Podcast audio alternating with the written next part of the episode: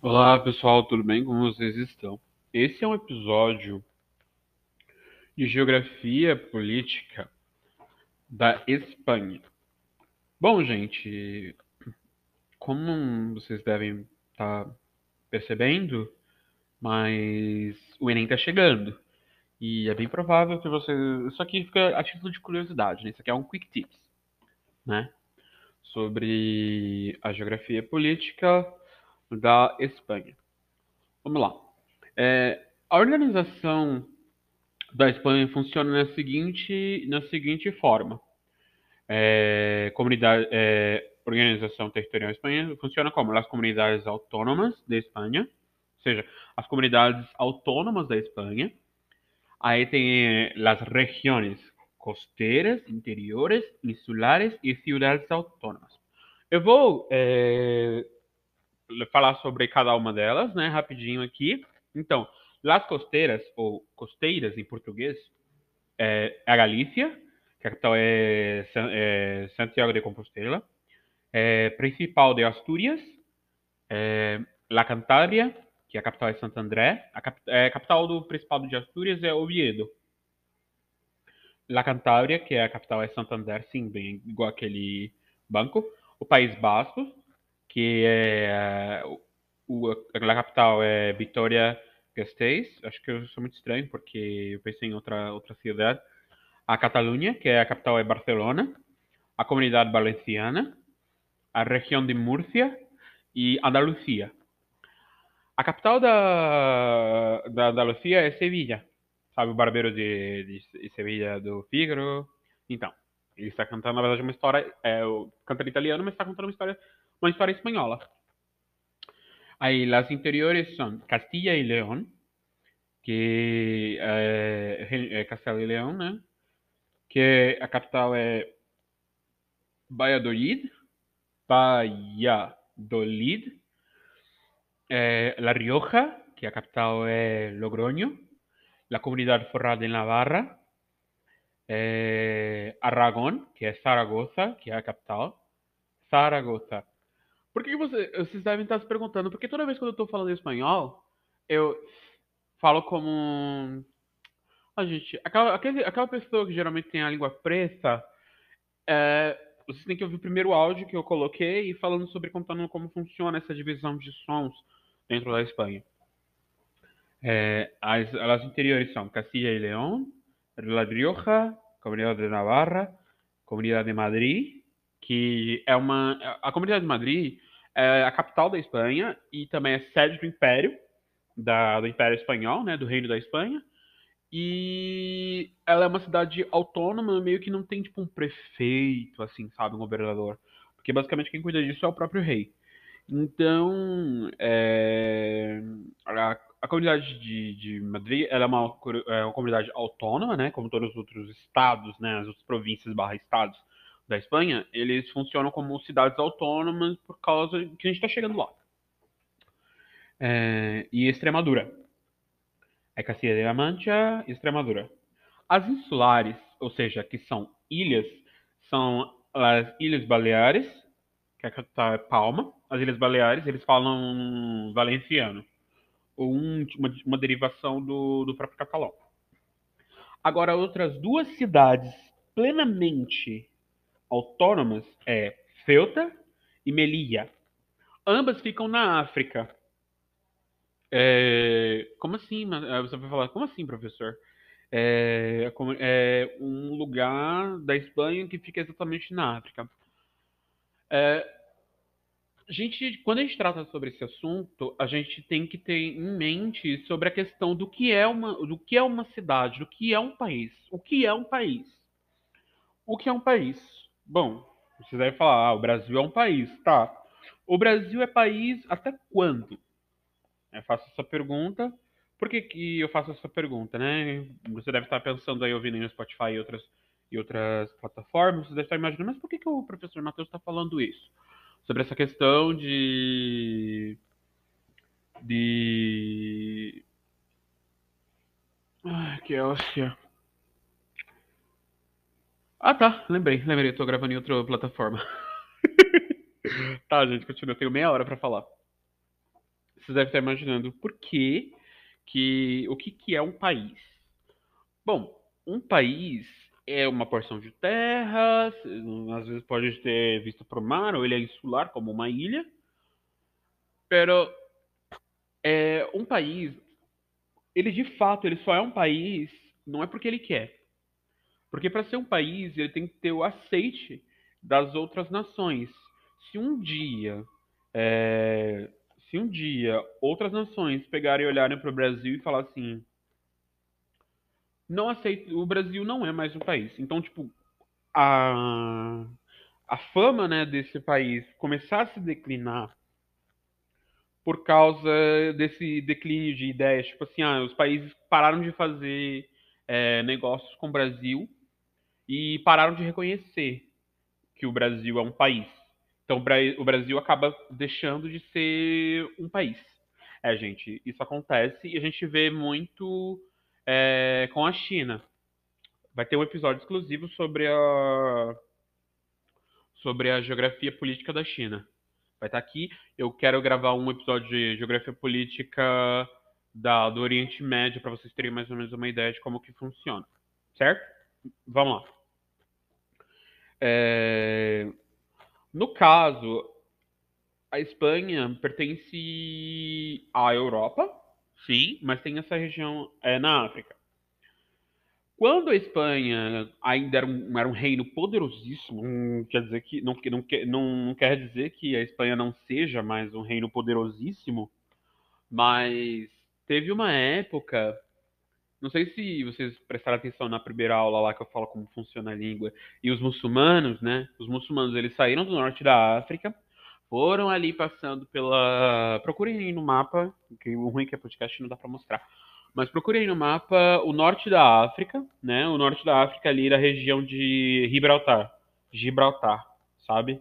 Ali, ali a península, da, da Península Ibérica. Você vai ver que tem ali, tem uma pontinha que acaba encostando na, na África. Hoje em dia é Marrocos, ou em espanhol, Marruecos. O que, que acontece com a região de Marruecos?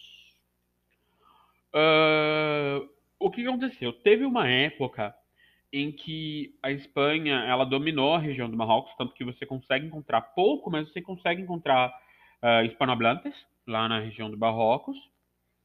É... Espanha. Você consegue encontrar hispanohablantes na região do Marrocos, né? Naquela região do Marrocos.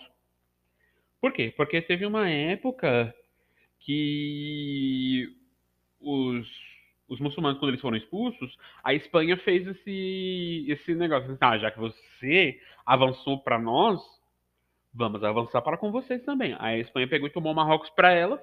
Aí teve uma treta entre. uma briga, né? Entre a Espanha e a França. Tanto que hoje em dia é mais fácil se encontrar francófonos no Marrocos do que hispanohablantes, mas tem hispanohablantes sim. E aí o que, que acontece? A Espanha aceitou, né? A Espanha e a França aceitaram devolver é, devolver o Marrocos para a União Africana, né? Tipo, o Marrocos se tornou um país, né? Um reino, né? O Marrocos é um reino.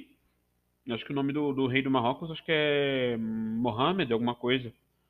Então, e aí o que, que acontece? Eles aceitaram, só que a Espanha não devolveu dois lugares, que é a cidade de Ceuta e Melilla, né? É, a cidade de Ceuta e Melilla, eles são é, cidades, né? São províncias da Espanha, só que na África, eles são cercados literalmente por aquele muro, igual aquele muro do Trump, que ele queria fazer e faz, né? com, com os mexicanos, tinha esse muro. Esse muro, existe esse muro de 6 metros de altura, é, com. É, bar... Ai, gente, não me lembro do negócio em português. Uh, são aquelas coisas que tiene llena de espinhos. Ah, sim. Cerca elétrica. Cerca elétrica e espinhos. E aí, o que, que acontece? Muitos, muitas pessoas, ela, elas sabem que você estando ali, você conseguir ultrapassar para a cidade de Ceuta, Você conseguindo ultrapassar, você está na Europa, mesmo estando na África. Entendeu? Que esse conceito de país é bem diferente do ponto de vista um do outro. Porque como se no espaço você está dentro da, você está na África, você só pula um muro, você está na Europa, só que sem sair da África. É bem, é bem isso. Então tem muitas pessoas, né? Muitos, muitas pessoas, muitos africanos que eles pulam essas, essas duas, essas duas, esses dois espaços, esses dois lugares, essas duas cidades que exatamente ficou exatamente no Marrocos e estão na, e tentam pedir asilo político, pedem, pedem asilo e aí acabam ficando naquela região. Vale, vamos lá. Pedi, e até hoje, gente, a Espanha não quer devolver. O, o rei da Espanha fala: hum, hum não vou devolver, não vou devolver, porque é meu. então ele não devolve. Essa questão não devolve e a ONU não faz nada. A ONU não faz nada. Ah, o, o presidente, o rei do, da Espanha é o Maomé VI. Certo. Espanha. A Espanha, vamos lá. Ou vamos lá olhando aqui no PDF. É assim, gente, é a vida. Se ele é. Vamos lá, PDF, temos lá. Tem a organização política. Como que funciona a organização política? Tem as leis mais importantes, que é as leis mais importantes, tem a Constituição, que é a lei mais importante da Espanha, aprovada em 1978, recorre aos direitos e deveres de todos os cidadãos, cidadãos, cidadãos espanhóis. Uh, vamos lá. Aí tem o Estatuto de Autonomia, a lei mais importante, em cada comunidade autônoma depois da Constituição. Então, depois de cada Constituição, de cada depois da Constituição, cada cidade, cada província, cada estado, é porque assim a Espanha não, enxerga, não se enxerga como lugar dividido igual ao Brasil, né, com vários estados, mas são comunidades autônomas, né? Eles chamam de comunidades autônomas, mas vou colocar para ficar mais fácil. Cada estado da Espanha eles se enxergam como micropaíses, né? Ao total, se a Espanha se dividisse hoje em dia, coisa que é uma, uma coisa impossível de acontecer, é, sairiam de dentro da Espanha, sairiam 17 países novos. 17 países novos é, de dentro da Espanha, se ela se fragmentasse. Uh, vamos lá. Aí, a forma de governo da, da Espanha, a monarquia parlamentarista, o chefe de Estado, é o que, cujo chefe de Estado é o rei, assim como na Inglaterra. Vamos lá. A Espanha tem presidente de governo, é Pedro Sánchez. Pedro Sánchez. Ele é como se fosse o primeiro-ministro. Sabe? Existem, existem é, partidos políticos dentro da, da Espanha, existem. Tem o Vox, que é um partido de extrema, de extrema direita lá na, na Espanha. O Vox é um partido bem pesado. vale.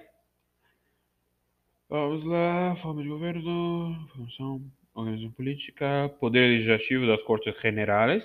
É, a função, elabora e aprova as leis, controla o governo. A organização funciona é, Congresso de Deputados, é, formado por 350 deputados elegidos, elegidos, né, eleitos, escolhidos. É, elegir em espanhol é escolher, eleger. E... Engraçado, nós temos a palavra escolher e eleger sinônimos da mesma coisa. Ah, eleitos a cada quatro anos. Tem o Senado, que é formado por senadores do, e os escolhidos, escolhidos a cada quatro anos. Assim igual ao Brasil. Só que, não, só que o Senado aqui no Brasil, se não estiver enganado, é oito anos. Vamos lá. Poder Executivo de Governo. A função toma as decisões em um assunto que afetam toda a nação. Uh, dirige as, as, relações internacionais. Aí a organização é o presidente do governo, né, que no caso seria como se fosse primeiro-ministro, escolhido pelo Congresso de Deputados, ou seja, o pessoal, o, a população espanhola, o povo não escolhe é, ministros nomeados por, pelo rei, a proposta do presidente e, e pela, pelo rei e a proposta do presidente do governo. Ou seja, se você for um cidadão espanhol e mas nascido na Espanha, é diferente se você é cidadão espanhol porque tipo seu pai ou sua mãe ou seu avô, sua avó eram espanhóis, você conseguiu a cidadania e você vai tentar um cargo político na Espanha, acho que, essa, acho que esse, esse, basicamente, o presidente de governo, acho que a pessoa não consegue pegar. Porque normalmente, para você ser presidente de alguma coisa, você tem que ser nascido. Igual nos Estados Unidos tem uma governadora, tinha uma governadora lá nos Estados Unidos que ela era brasileira. E ela conseguiu o cargo de governadora porque ela, ela era casada com um americano e vivia lá, passou toda a vida toda lá, mas ela não podia alçar o voo de se tornar uma, a presidente do, dos Estados Unidos porque ela não é nascida americana. Ela é americana, mas ela não é nascida americana. Então, basicamente, acho que isso que eu enxergo como funciona lá na Espanha. E aqui no Brasil também é assim. Pessoas que têm outra cidadania e têm a cidadania, ganhou a cidadania, a cidadania brasileira, é, chega uma época da, do patamar, tipo assim, se ele for entrar no exército, ele consegue entrar no exército normal, como qualquer brasileiro, mas quando é, ele vai alçar alguns cargos dentro, tipo general, essas coisas, ele não alcança, mas ele é pausado, porque como o exército brasileiro entende, como aquela pessoa ela só se tornou brasileira, não é brasileira de nascimento, ela meio que ela não pode tipo, comandar um exército sendo estrangeiro. Entendeu?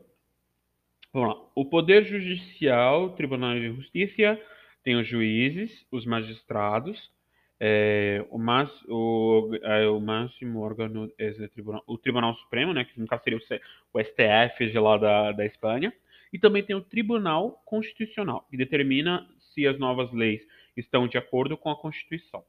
E, falando em Constituição da Espanha, é, não sei se vocês sabem, entrem no, no site do governo da Espanha, é el sitio del gobierno, gobierno de Espanha. Lá, governo de Espanha. Vamos lá, tem o, tem o sítio, né, que é o site, e lá você consegue encontrar lá, você consegue encontrar a Constituição nessa, nessa nessas línguas, né, que eu te falei, que eu falei para vocês. Vocês encontram em catalão, valenciano, é, castelhano, né, que é o espanhol que a gente chama, mas o correto é chamar de castelhano. Por quê? Porque o reino, é, o reino mais forte que saiu de dentro da Espanha é o reino de Castilha. Então ele estava ubicado, né? Ele ficava centralizado na região de Castilha, ali onde se compreende de Madrid também na região de Castilha, que acabou dominando esses outros lugares, né? Região de Aragão, da Catalunha, é, Múrcia e outros lugares. É...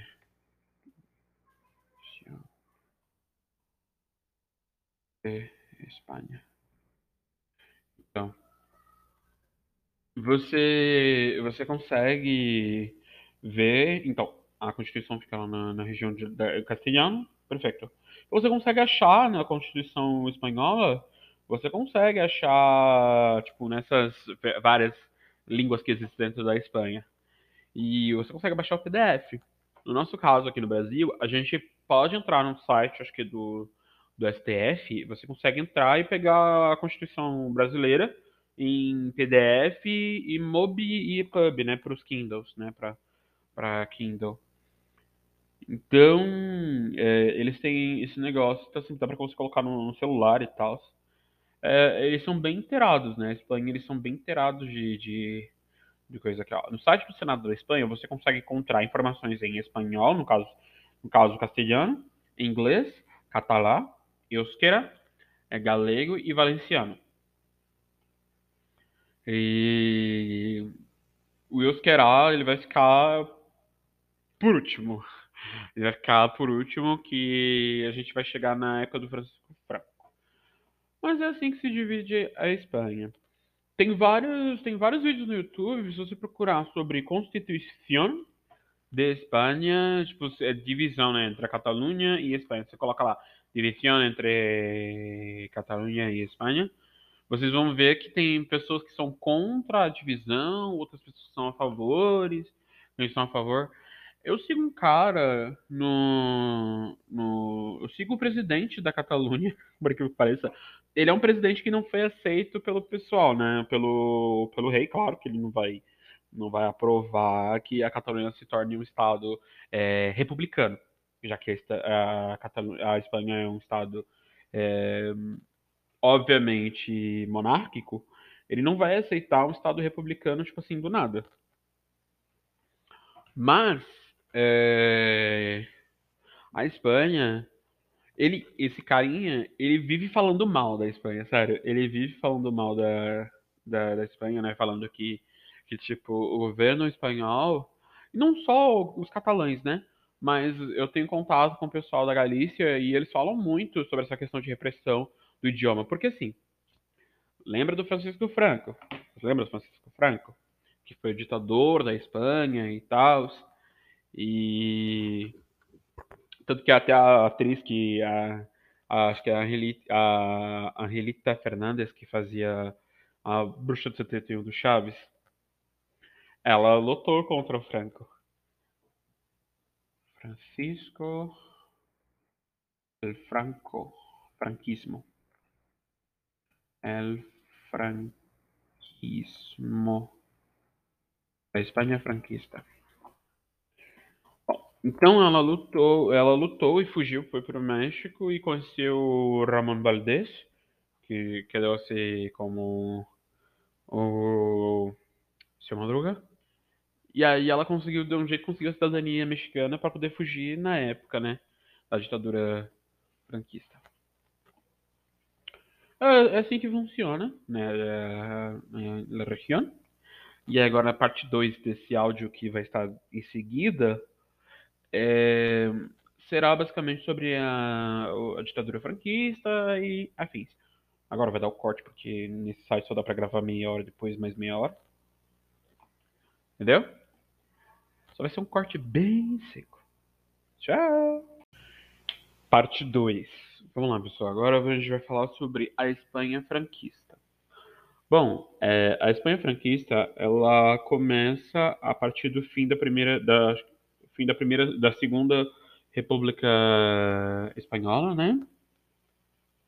Vamos lá. O, o Estado, o reino, é, da, da, o Estado franquista na Espanha é, franquista, ela começa em 1936 e acaba em 1975, o ano que minha mãe nasceu.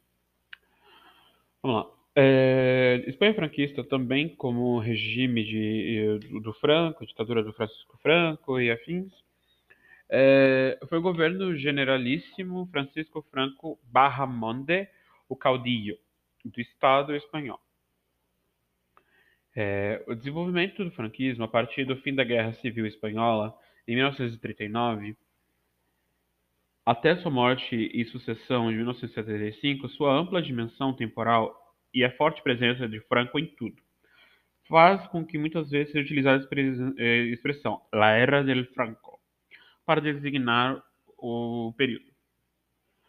O regime foi formado dia 1 de outubro de 1936 por Francisco Franco e o Comitê de Defesa Nacional, uma facção do exército espanhol que se rebelou contra a República. O regime foi entrincheirado sobre a vitória da Guerra Civil Espanhola da coalizão rebelde, ou seja, nacionales, junto com o apoio interno. A rebelião de Franco tinha apoio externo da Alemanha nazista e a Itália fascista.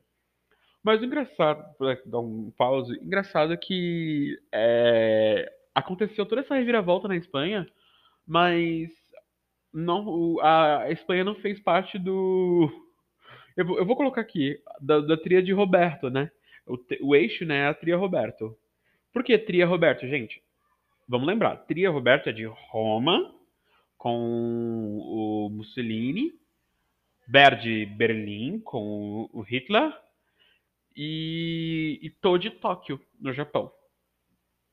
Não é com o imperador, acho que era o Hirohito que era o, o imperador do Japão naquela época. E a gente pode chamar de Robertões, né? O, o, o quarteto Robertões. Se caso aparecer aí, a gente já tem Robertões, né? Porque esse, esse ex de Espanha, certo? É, vamos lá, tendo ajuda com esses, né? Alemanha nazista e a Itália fascista, bem com o regime autoritário Antônio Oliveira Salazar. Em Portugal, olha só, gente. O Salazar a gente ainda vai falar sobre ele, mas não nesse áudio é, o Estado Novo Português e tal. É, enquanto a Segunda República Espanhola era, era apoiada cada vez mais pela União Soviética. Depois de vencer a Guerra Civil Espanhola, o Nacionales haviam uh, estabelecido um Estado autoritário de partido único, sob a liderança incontestável, incontestável do Franco. Na década de 1940, a ditadura militar foi reforçada pela repressão política e econômica dos adversários e procedeu a uma política econômica baseada em autarquia, causada pela Segunda Guerra Mundial. É, gente, o dinheiro naquela época, o dinheiro da, da Espanha naquela época era a peseta, tá? Não era o euro ainda. É, em que a ditadura franquista teve a participação favorável à Alemanha nazista por meio do envio da, da Divisão Azul, um corpo de voluntários que serviu ao exército alemão contra a União Soviética, e esta convivência, essa conivência e colaboração com as potências do eixo, embora feito no âmbito de uma política oficial não, beliger, não beligerância, ou seja, não, não vem atacar a gente que a gente ajuda. Foi basicamente isso. Levou ao isolamento internacional após a derrota das mesmas em 1945. É, essa questão de derrota e isolamento internacional é o que acontece com o exército do Japão, exército da Itália e exército da Alemanha. Não sei se vocês sabem, mas o exército do Japão, o, o exército do eixo, o exército de cada um desses três países, eles não podem sair dos seus países, dos seus respectivos países, porque eles assinaram o Tratado do Cairo, em que eles não poderiam fazer com que o exército saísse fora. Tipo, o exército alemão não pode sair de dentro da Alemanha. O exército italiano não pode sair de dentro do, do, do da Itália. O exército japonês não pode sair do exército da, do Império do Japão não pode sair porque assinaram esse Tratado do Cairo porque já que eles foram a tríade que, que causou todo esse mal, eles tiveram que assinar esse tratado no Egito para não de, de, não beligerância. Vamos lá. Na década de 1900, vamos ver aqui, convivência, não beligerância, levou ao isolamento internacional após a derrota das mesmas em 1945, promovidos pelo aliado ainda recém-criada Nações Unidas, a ONU. Na década de 1950, no contexto da Guerra Fria, a posição geográfica da Espanha e sua ditadura militar uh, acabaram tomando estratégias, é, se tornando estratégicos para os Estados Unidos. Bom dia, né? Os Estados Unidos estão sempre nesse rolê. Uh, e seus aliados europeus contra a União Soviética. A aliança da Espanha com os seus Estados Unidos começou seu, terminou seu isolamento é, internacional e abrir a economia. Entretanto, ficou definitivamente para trás as economias das, democ das democracias europeias que a guerra mundial tinha sofrido durante, eh, que na guerra mundial tinha sofrido um desastre semelhante à guerra civil espanhola. Nos anos de 1960 início, e o início de 1970, o crescimento econômico melhorou significativa significativamente, significativamente, embora de forma desigual, o padrão de vida da maioria da população informou classe, uma classe média que até então quase inexistente. O nível de liberdade pessoal e política não aumentou de forma semelhante. Começaram a mobilização de oposição à ditadura de trabalhadores e estudantes, apesar da na Espanha ter sido declarada de, ter sido um reino, nenhum monarca foi é, designado até 1969 que foi uma época que, quando o Franco assumiu, depois que aconteceu a, a, primeira e depois de um tempo a segunda República Espanhola, depois ainda teve a ditadura do Franco, é, quem era da família real espanhola teve que se exilar. Depois de muito tempo que eles, depois que o Franco morreu, eles tiveram que puderam voltar pro reino. É, nenhum monarca foi designado até 1969 com a designação, a designação do Franco de Franco de Juan Carlos de Borbón os Bourbons, né? Da, de Orleans e Bragança e coisa e tal. Esse, alguém, alguém lembra de uma certa família real aqui no, no, Brasil? Então, o pessoal de Bourbon. Você vê que o pessoal, daquela, do pessoal da Europa, geralmente todo mundo é parente, né? Todo mundo é primo de alguém. Com seu herdeiro, é, como seu herdeiro oficial como chefe de Estado. Franco planejava que o seu primeiro-ministro, Luiz Carrero Blanco, é, fosse o chefe de governo uh, do futuro rei com a intenção de dar continuidade ao regime franquista. Mas essas esperanças foram extintas após seu assassinato em 1973. Franco faleceu em 75 e Juan Carlos I foi o sucessor é, designado como chefe de Estado depois de sua morte e jurou respeitar os princípios do movimento para a perpetuação da ditadura franquista, No entanto, baseou-se neles para promover o referendo sobre a reforma política. No seu resultado, 98, 94% a favor da reforma. Iniciou a transição espanhola para a democracia parlamentar. Bom, é, falando sobre o Franco, o, o Franco ele tinha grandes braços direitos, né? É, pessoas que estavam ali dentro, que era tipo tinha um destaque, um destaque muito grande dentro do exército e e era muito leal ao Franco, é, subia ao posto de marquês, né? A mesma coisa de marquês, igual o, o marquês de Rabicó do do, do Rabicó do, da Sítio Capão Amarelo, né? Do Monteiro Lobato, subiam ao patamar de, de, de marquês. No Brasil, no minha, é, na época, no final do, do, do, do Império do Brasil e tal, para você ter a condição de marquês no Brasil, você tinha que ter, você tinha que gastar, acho que mais de 800 mil contos de réis para você ter o título de marquês. É, el título, el título de marquês, es título, aqui, hostia, marquês em Espanha. Então, você tinha que desenvolver. Aqui no Brasil, você tinha que ter mais ou menos de 200 mil a 800 mil contos de réis. Por uma curiosidade, eu tenho uma moeda de 2 mil contos de réis que eu achei na rua. Era de 1924. Vamos lá, La Corona del Marquês. Del Marquês, gente. Aqui, La Corona del Marquês.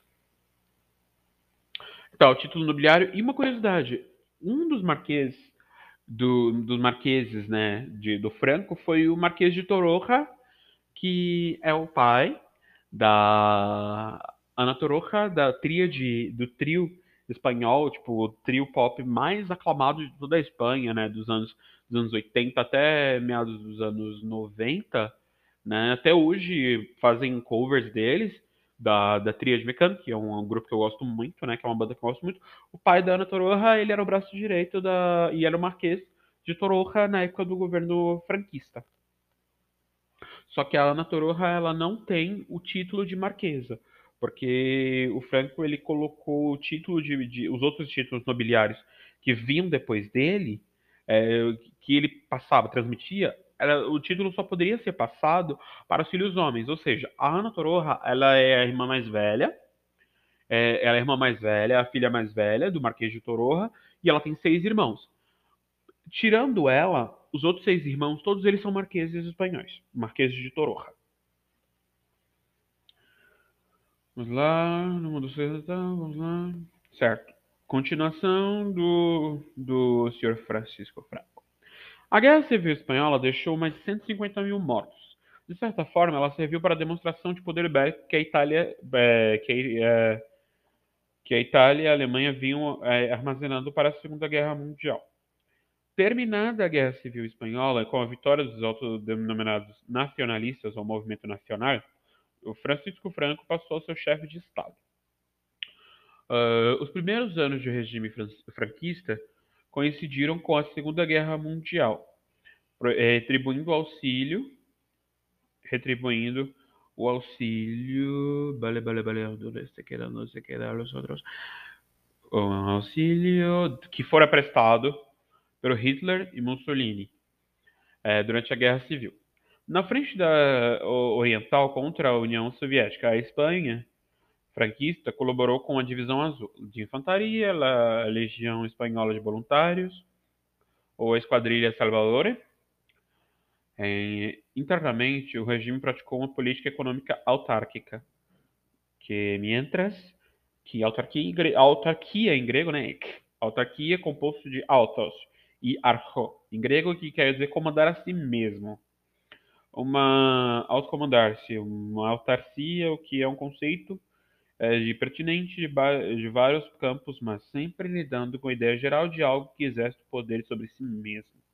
Então, basicamente, tudo voltava, mirava, se quedava, se ubicava no Franco. Uh, vale. Vale os outros. A gente tá aqui, o meu iPad tá aqui gritando. Depois de terminada a Segunda Guerra Mundial, a Assembleia Geral da Organização das Nações Unidas condenou formalmente o regime franquista através da Resolução 39, inciso 1, de 12 de dezembro de 1946, solicitando que, dentro de um tempo razoável, fossem realizadas eleições no quadro de uma abertura política na qual fossem garantidas liberdades públicas de expressão e de reunião. Como medida de, de pressão, a ONU recomendou que seus membros de corte cortassem relações diplomáticas com a Espanha, ou seja, meio que a Espanha com esse jogo político da ONU, é, meio que a Espanha meio que não era mais um país, assim por assim dizer, né, porque todos os países começaram a cortar enlaces políticos, né, com em relações diplomáticas com a Espanha, meio que a Espanha meio que deixou de ser um país, meio que virou uma autarquia, igual disse. É a mesma coisa. Se caso acontecesse no Brasil, vamos lembrar da ditadura, se tivesse acontecido essa questão dos outros países negarem de, tipo assim, cortarem relações políticas com o Brasil, o Brasil meio que não seria exatamente um país, por assim dizer mais, sabe? Em março de 1931, é, não, março de, de 31 de março de 1947, o Franco anunciou uma lei de sucessão, que após a sua morte o, rei, o país voltaria a ser uma monarquia. Olha, o bonito preparou o rolê antes, e, tipo assim, ó, tá, eu tô aqui, mas vocês vão estar tá me ouvindo até o final. Eu, vocês só vão conseguir fazer esse negócio até o final. Quando eu morrer, vocês, vocês o que vocês querem. Até o momento que eu tô vivo aqui agora, vocês que, que mandam no rolê. Eu que mando no rolê. Uh, as cortes espanholas aprovaram a referida lei em 7 de junho. Cara, os, os caras ainda bateram, bateram continência pro moço. Que foi submetido a referenda e aprovado dia 6 de julho de 47. No dia 1 de agosto de 1950, o Senado nos Estados Unidos aprovou um empréstimo de 110 milhões de dólares para a Espanha naquela época, hoje em dia deve ser mais de um bilhão de, de dólares. É, 110, milhões, 110 milhões para a Espanha. No mesmo dia, a embaixada do país anunciou uma forma oficial a vontade de Franco enviar soldado para combater o comunismo na Guerra da Coreia. Oh, meu Deus. Que hostias, que hostias. Vale. É, em 1953, é, em 1953, o governo de Franco assinou uma concordata com o Vaticano. No mesmo ano, assinou o, também o Pacto de Madrid com os Estados Unidos, cedendo aos americanos direito de instalação de bases militares na, é, na Espanha. A primeira das quais que foi aberta foi em Rota. Dois anos depois, no ano de 55, a Espanha, a Espanha de Franco foi reconhecida como, pela Organização é, das Nações Unidas. Ué, não era ela que estava falando mal? não estou entendendo. Durante a década de 1960, aconteceu um aumento notável do nível de vida da população espanhola. É, ainda que o nível de liberdade pessoal e política não aumentasse da mesma maneira. O franquismo, como regime político, acabou com a morte de Francisco, eh, Francisco Franco, que foi sucedida pela chefia do Estado espanhol pelo rei Juan Carlos I. A tradição espanhola para a democracia é, foi relativamente calma, sendo que o modelo escolhido foi a monarquia parlamentarista, que está aí até hoje. É, mesmo assim, o destino de mais 100 mil desaparecidos durante o período é desconhecido. É, depois da Guerra Civil, e, e durante a Segunda Guerra Mundial, os portos é, do país serviram como entre, entrepostos de, é, de contrabando de suprimentos da indústria e da guerra de, pela Alemanha nazi. Bom, a ideologia aqui do, do Titio Franco. Ideologicamente, o franquismo é baseado no nacionalismo, adaptado para a Espanha pelo movimento falangista, é, que representado pelas Juntas Ofensiva Nacional Sindicalista. As bases do regime Francisco foram de, uh, Francisco Franco foi, uh, foram definidas pelo autoritarismo, unidade nacional espanhola, promoção do, clero, promoção do clero e da religião católica, o nacionalismo castelhano. Né? Lembrando que sempre que você for lembrar do, do, de uma Espanha, se você for estudar Espanha, você vai ter que lembrar que esse, esse castelhano tipo, vai estar sempre povoando, por quê? Porque o Franco, ele não queria uma Espanha dividida como ela é.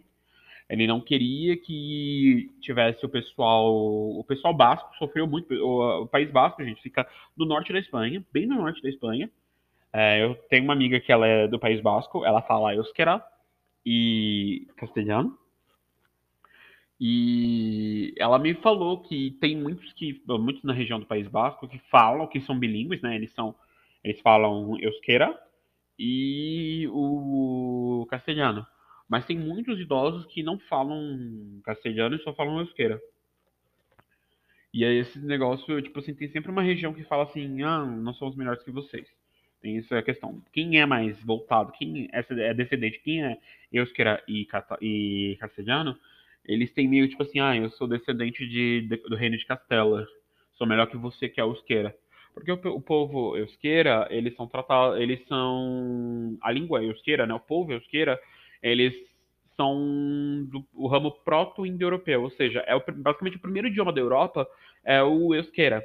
Porque depois do euskera vem um outro idioma que é o indo-europeu, que é baseado que que ele é que dá o norte para várias línguas, né? Como o francês, o, na verdade a gente as línguas românicas, né? É ele que dá base para a língua românica, é ele que dá base para o árabe, é ele que dá base para vários idiomas. O proto-indo-europeu, o indo-europeu é, é o que dá a base para até para palavras em, em hindi, né? Lá na Índia tem bases do euskera. Vamos lá. Uh, o claro, né, religião católica, né? Porque tipo, a Espanha sempre foi muito católica, sempre. A Espanha é muito católica. É, só que a gente não vê isso na Netflix, né? ah, é, castelhano com a supressão dos direitos de outras culturas, como os bascos e os catalães. O militarismo, corporativismo e moldes fascistas, e anticomunismo e antianarquismo. Economicamente, o governo buscou criar sindicatos ligados unicamente ao governo, é, ao governo e demais medidas com o proteccionista, né? Proteccionista a partir do final do aí a partir do final da década de, de 50, contudo, o governo é, franquista passou a adotar medidas cada vez mais liberais. A época que ficou conhecida como Milagre Espanhol, é, El Milagro Espanhol, pois houve um forte crescimento na economia. Esse crescimento, todavia, não implicou de formas sociais, ou mesmo na redução da desigualdade social e nem os direitos trabalhistas. Os salários permaneceram baixos, greves eram proibidas e não havia um sistema de saúde para proteger os trabalhadores. Quase terminando, gente. Quase terminando aqui. Na, na Espanha democrática, tornou, a sobrevivência do franquismo, a Espanha democrática se tornou cada vez mais reduzida. A proporção de pessoas que declaram, eh, se declaravam abertamente franquistas. No caso aqui no Brasil, né, cada vez mais o pessoal se declara bolsonarista e, e vamos de vento e polpa para um precipício. A maioria da população espanhola e partidos políticos, as mais importantes, estão a favor da democracia apoiam o regime atual. A política de, é, de, de partidura. Atualmente, o franquismo manifesta-se em novas interpretações da história da Espanha. Leiam-se e ouve-se é, como revisionismo histórico, né? Revisionismo, revisionismo histórico, é, manifesto de revelações, história da Espanha, desde sua segunda república até a atualidade. Além disso, alguns escritores como Fernando Vizcaíno Casas reivindicam determinados aspectos do regime francisco nas suas obras. É, nessa, é, nessa questão de arte, né, na classe artística da, da Espanha, a gente vê muito. O Salvador Dali, o Mecano, a banda Mecano, procura lá. É um gênio, né? É um gênio que é uma piada com Eugênio, né? Que é o nome dele é Eugênio, Salvador Dali. É, o Salvador Dali, ele era abertamente franquista. Ele era muito a favor, a, a favor do, do governo da Espanha daquela época. Ele é muito. Ele, tanto que tem um quadro que é tudo uh, algo inspirou, né? que ele pintou aquela confusão gigantesca, ele até pintou o Franco. Se vocês verem aquele do relógio que está derretendo, se você prestar bem atenção, acho que no prato, alguma coisa que o relógio está derretendo, você vai observar, tem o Francisco Franco pintado bem pequenininho, né, que era a forma de dele homenagear o Franco. É... O franquismo foi condenado, né, entre aspas, pelas cortes espanholas e no Parlamento Europeu. Em 2006, o Parlamento Europeu condenou o franquismo, concluindo é, que existem evidências suficientes para provar a violação dos direitos humanos durante esse período. Também, além disso, é, recomendou que o reconhecimento da condenação da ditadura não deve ficar limitado a um mero reconhecimento histórico, mas também eliminar os símbolos da ditadura. Porém, a simbologia franquista sobreviveu à sociedade espanhola até a morte, até, até após a morte do Franco, principalmente, especialmente durante a transição, até a atualidade. Em 2006, os mais nostálgicos do regime franquista se concentravam anualmente no dia 20 de novembro, dia da morte do, do, do Franco, no Valle de los Caídos, que é um cemitério, se eu não estiver enganado. Já ouvi durante estudando a história, é, é basicamente um memorial é, barra cemitério do, do, do Franco. Eu lembro de ter visto uma reportagem da Espanha. Eu não estava na Espanha, não ainda. Mas eu lembro de ter visto um documentário, né? Que é como eles chamam de documentário, eles chamam de documentário. Eu, eu lembro que eu te, de ter visto que a família, os descendentes dele, até hoje, vão lá prestar homenagens e outros seguidores também vão lá, os seguidores dele vão lá prestar homenagens a ele. Não é? É bem pesadinho. E além da memória histórica, sancionada em, 19, em 2007, proíbe a manifestação. Pois é, gente. Então fica aqui, ó. É, Mecano, Eugênio Salvador Dali. Aqui no Spotify, é, vocês podem ouvir, procurar aqui Mecano, M-E-C-A-N-O. Agora vou falar as letras em espanhol. La M, E, la C, la A, la N e la O. Vocês procuram lá. Mecano. Vocês vão procurar no álbum, acho que é Descanso Dominical, que é o nome do álbum. Acho que é Descanso Dominical. É. A faixa 9, que é um Reino Salvador Dali, Salvador Dali vocês procurem lá. lá que a capa é basicamente é os três rodeados por cacatuas, né? Que é o Nacho, a Ana Toroja e o Rosecano. Eles são cercados por cacatuas coloridas.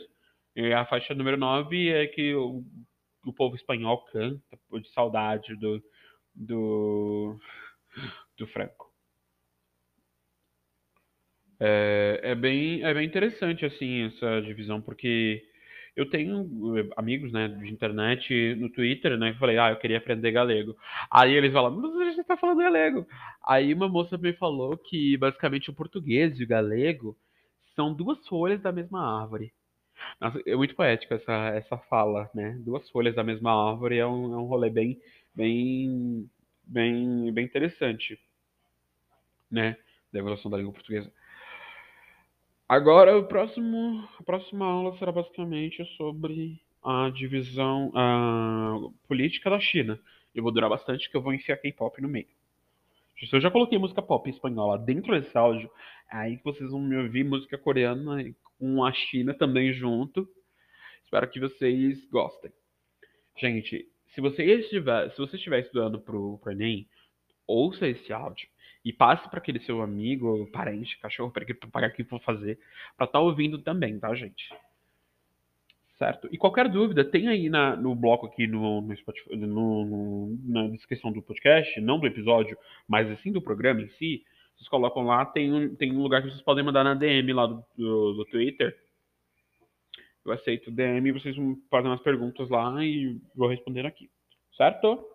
Adiós e não seais um gilipollas.